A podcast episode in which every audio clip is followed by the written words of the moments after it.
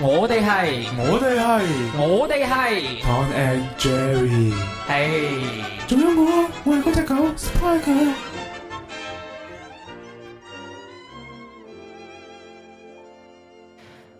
Hello，大家好啊，歡迎收聽今期嘅節目啊，我係你哋嘅主持人啦，派細佬啊，我隔籬呢個嗯，仲係一個叫江妙嘅女仔喎，又係佢啊，啊，嗨，大家好，又係我啊！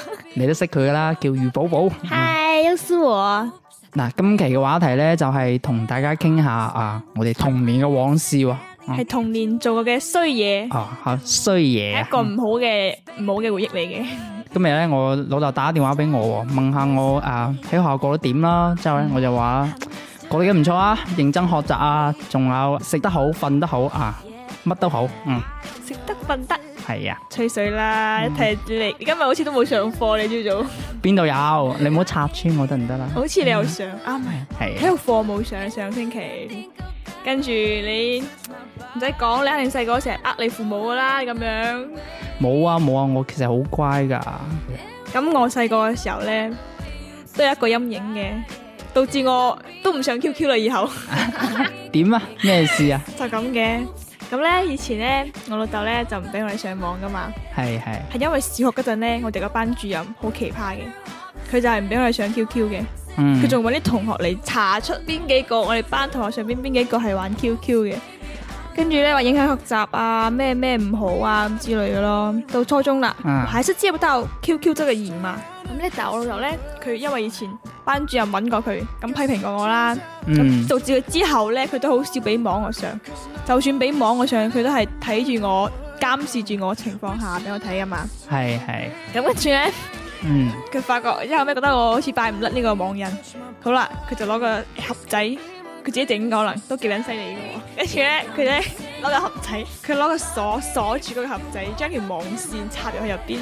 咁我冇鎖匙，佢鎖匙就收埋嘅喎。其實嗯其實咧，其實我揾過幾次，其實係揾到佢鎖匙㗎。不過後尾佢又轉移地方，跟住我就揾唔到啦。係咁跟住咧，但係我就真係好撚想上 QQ 喎，好想上上網喎，咁點算 咧？你估下點算？你咁古惑，肯定好多嘢搞啦你。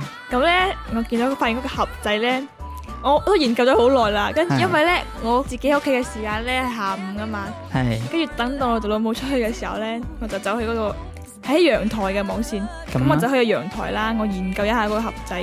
你估下發現咗乜嘢俾我？發現咗咩啊？有個破洞，有個 bug 嘅標誌喎。啊咩標珠 咧？咁呢，我發現，咁我冇鎖開唔到噶嘛。係但係係個盒仔個鎖咧，佢入邊嗰度兩個兩個窿仔，啊係有螺絲喺邊嘅。哦，即係你攞螺絲批擰咗佢。係啊，哇，啊掂咁我咁我發喎現，你！咦，好似得嘅喎，得得地喎，咁我即刻揾個螺絲批嚟擰開佢，扭開嗰兩個窿，啊跟住成個成個鎖俾我打開，跟住我就攞條網線出嚟。犀利喎你。跟跟住咧，但係我好蛋真先尖嘅喎，因為咧，因為我就隨時可能翻嚟嘅喎。係咁結果後尾真係無啦啦翻咗嚟喎，我啊真係毫無預兆咁翻嚟。咁我結果我收唔切，好啦，明明收人門噶嘛，我係反咗個門嘅，但係佢搏命敲門，打咗俾我，跟住我就只能夠 開門。跟住好啦，佢發現咗，嗯跟住佢就話：哇，你好嘢喎，你你咁大膽 嘅你，你竟然敢開我個鎖，你仲係要拆咗個盒仔佢啊你！呢個經歷係我人生中到老都唔會忘記嘅嘅經歷嚟嘅。咁我咧仲有一個啊差唔多嘅經歷啦，即係細個時候咧誒老豆唔俾我上網啊，之後咧又唔俾我玩電腦咯，因為電腦啊你會一係就上網，一係玩遊戲咯。我咧細嘅時候咧對嗰啲遊戲咧係好好感興趣嘅。之後咧，誒我經常喺電腦上面玩遊戲啦，佢覺得哦玩遊戲唔啱咯，上一代人係咁諗噶嘛，係咪？梗係啦，覺得因為你沉迷網係之類嘅啦，新聞都有嘅咁嘅啦。嗯，之後咧佢就諗咗個好 Q 勁嘅辦法，將嗰條網線咧，啊唔係將條網線係將嗰條啊電腦嘅電源線啊掹咗，收咗佢身喎。前幾次咧俾我揾到咗，之後咧就將我打咗一餐，打咗餐。係打咗一餐之後藤咧，條炆豬肉雙打添，但係咧啊佢就覺得仲係唔係辦法，之後將佢啊收咗收咗好埋，我揾都揾唔到。咁啊，我就揾唔到啦。有一次咧，我喺屋企嘅時候自己煮飯喎，即係啊老母叫我哎誒你放個飯翻去煲先啊，煲住先。咁咧我就突然間發現，原來電飯煲嗰條線咧同嗰條線咧係一樣噶。一樣㗎。哇！ Oh shit！Oh 我 my god！突然間插咗入去嘅時候，發現個電腦乾咗啊！哇！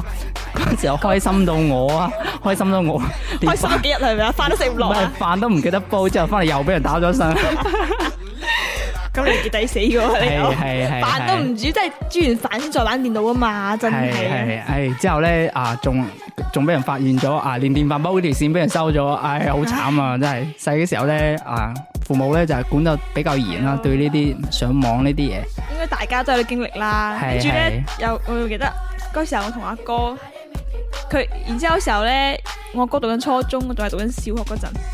跟住咧，我爸媽佢都唔俾我睇電視嘅喎，嗯，因為佢佢覺得我哋睇電視又唔記得做作業啊、唔複習之類嘅，係係佢又收埋條天線。咁你知唔知嗰時候好熱播《我和僵屍》嘅約會噶嘛？係係係，哇！呢個呢個電視劇簡直就係封埋咗成個廣東跟啊！住我阿哥同我都好中意睇啊嘛，日都要追啊嘛。係但係結果咧，你天線又冇，跟住好唔容易俾人揾到條天線，嗯，然之後仲要手即係手動揾信號嘅，舉住佢哋咁搖嚟搖去 揾信號，好唔容易揾到個信號，跟住你界嗰個地方，啊扼住佢喺埲牆度，啊固定嗰個天線嘅位啊，咁先有信號噶嘛，你明唔明啊？係即係以前啲電視咧，係都係有電視有天線㗎，唔係好似現在咁樣我㗎知。我知，咁 然之後好啦，跟住又係好搞笑嘅。咁你睇電視你自己發熱噶嘛會？係我阿係。媽好醒噶喎，嗯佢每次一翻嚟嘅時候，佢摸電視機嘅背脊睇下有 Ờ, 冇熱。哦，如果熱嘅話就就捉你兩個打一身係嘛？係啊，Ờ. 跟住佢有咁嗰時候咧，有時我哥我哥好驚，跟住我哥我哥好叻噶喎，屌！咁佢攞條毛巾喎，揞喺個電視機嘅背脊嗰度，等佢快啲降温喎，攞啲風扇喺度吹啊吹吹啊吹咁，佢但哇係結果都俾我媽發現咗。死啊！你兩個冇計啊咁精明嘅你兩個，係啊，我媽好叻噶咯，係啊係。對付我哋，仲有好多種方法嘅。咁咧，我啲男仔咧啊，仲有一個最好嘅回憶就係嗰個配嗰啲遊戲機廳啊哦，，打拳王係咪啊？係我打拳王啊我得咩閒就抽啊！咩嘢？我話你犀利嘅咩？咁喺電腦上都得㗎，而家。但我係呢我一一錄完之後去打波好唔好啊？ 係啊係啊係啊，等下先錄埋先啊。之後咧，嗯，嗰時候經常會去遊戲機室啦，覺得我話遊戲機好玩啊，咩咩西遊記啊，咩三國啊，哇呢啲簡直就係童年嘅經典回憶啊。嗯之後咧，嗰時候咧覺得啊又冇錢喎、誒五毫子啊，一蚊雞兩個幣啊，即係五毫子一個啦，一個先可以打一鋪喎、嗰時候咧，哇！發現咧嗰張台上面咧有一蚊雞，就將佢攞咗，之後就去咗遊戲機廳喎。嗰時候咧，個媽咪喺樓下面喺度等，喺度唔知做乜嘢啊！佢見到我衰衰地走落嚟，又唔知走去邊，就跟住我。咕咕，哇！咁你係衰仔，隔之後咧，我就呢條尾就知你屙屎屙尿啦，係咪？係係係，我跟住我咧，之後我就走到遊戲機廳咧，嗰、個遊戲幣啱啱執咗入去，就俾人捉咗出嚟打咗一身，哇，好慘啊！我玩都未玩到，嗰時候唉，好慘，呢、個就係比較慘嘅經歷啊！可能細你嗰阿時候媽，可。能你阿媽內心咁，係啊我然然能玩到山和書。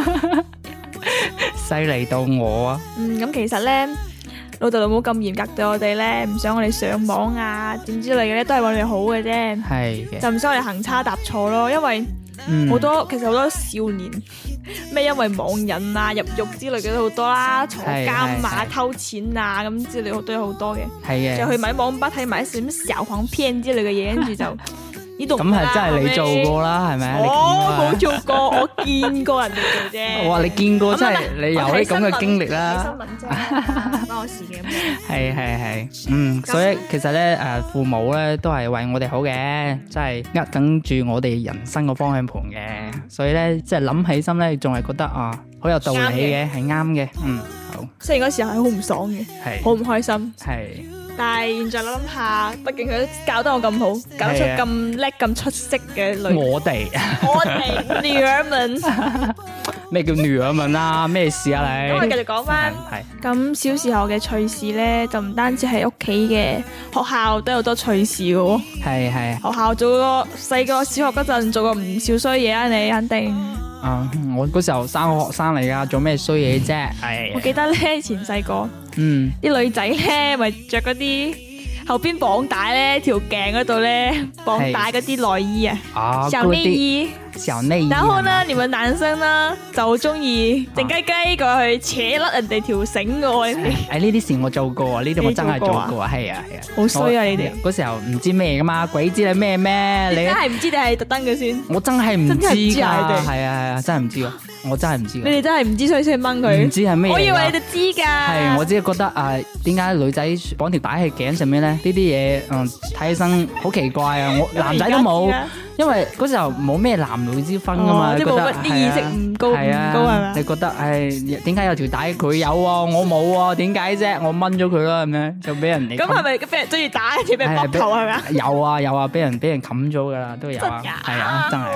嗯我記得之前跟住初中好似我都冚過個男仔，因為佢坐我哋前邊，佢好衰嘅喎 佢。嗯，跟住成日都喺度印台啊，跟住咁拗你呢位啊，咁咪向後近之類嘅咧。嗯咁嗯，跟住有一次我同學忍唔住咧，就大聲咁鬧前面嗰個男仔，揈咗一巴佢。哇不過，好似我冇揈，我就鬧佢咯，就佢忍唔到，因為嗰個女仔比較暴躁嘅，跟住佢就佢就因為嗰個男仔成日都會印佢之類嘅，跟住嗯，佢頂唔順就企咗起身，哎呀哎呀啪一巴冚佢。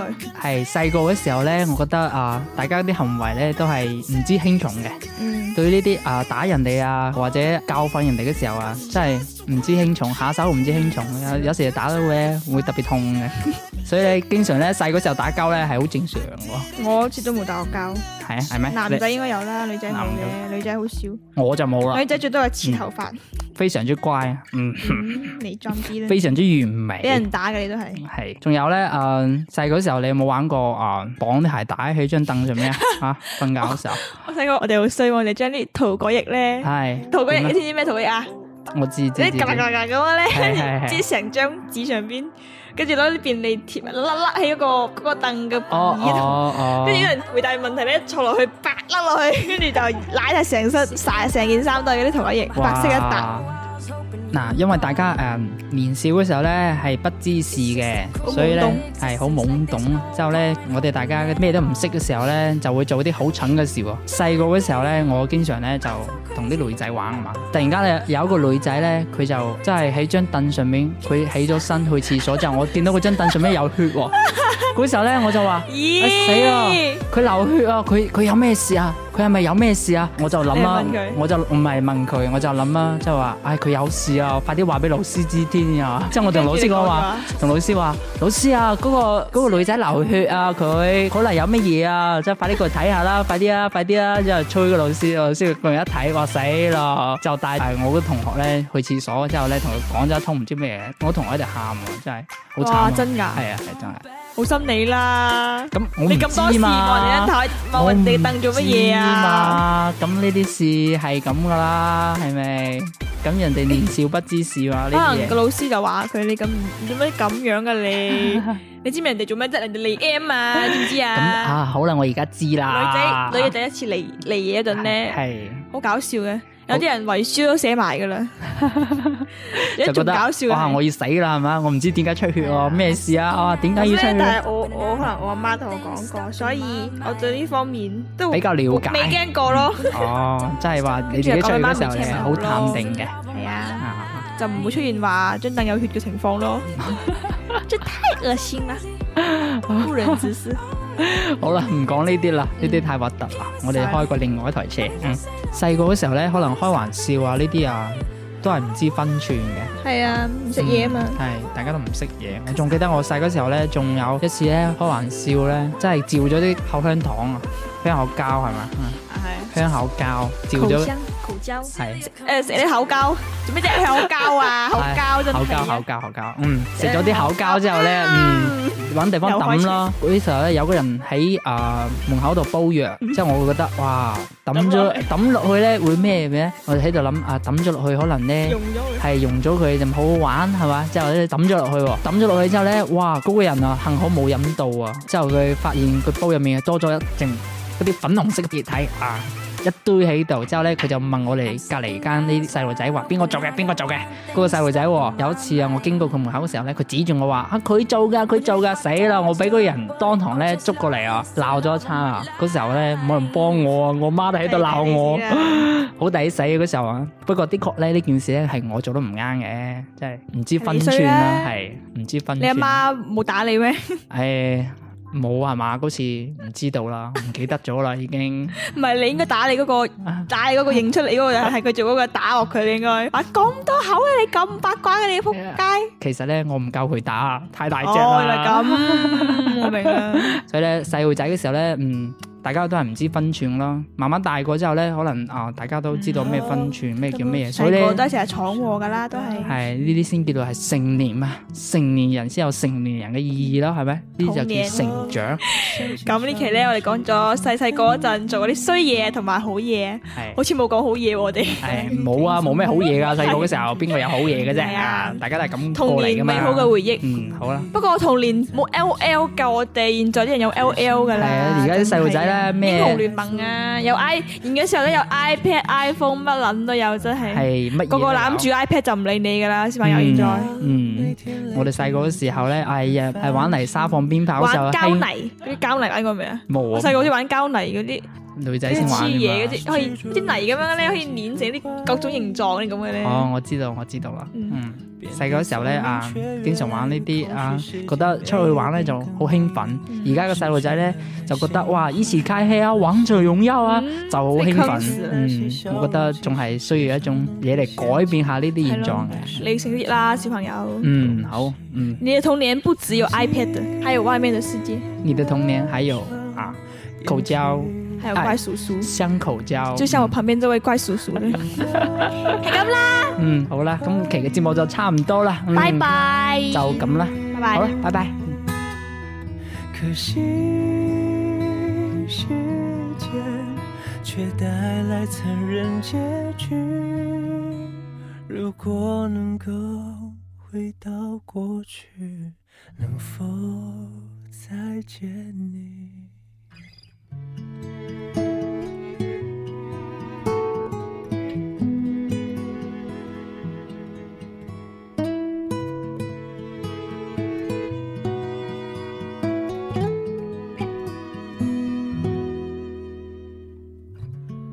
当我还是单纯懵懂的查理，却提到承受负荷不了的压力，懂得越多却越来越恐惧，世界变得扑朔迷离，拥有了回忆，拥有了阴影。当最珍贵的东西被冷酷现实给擦去，才发现自己不是自己。曾经这双眼睛，拥有无比的真心，一心只想。为世界带来欢喜，没有算计的讨好你，只因喜欢你。如果你见到查理，请记得看着他眼睛，那是多么天真善良的纯净。你会发现，在心底里也住着查理。这首歌献给每个查理，请好好珍惜。嗯嗯，最真。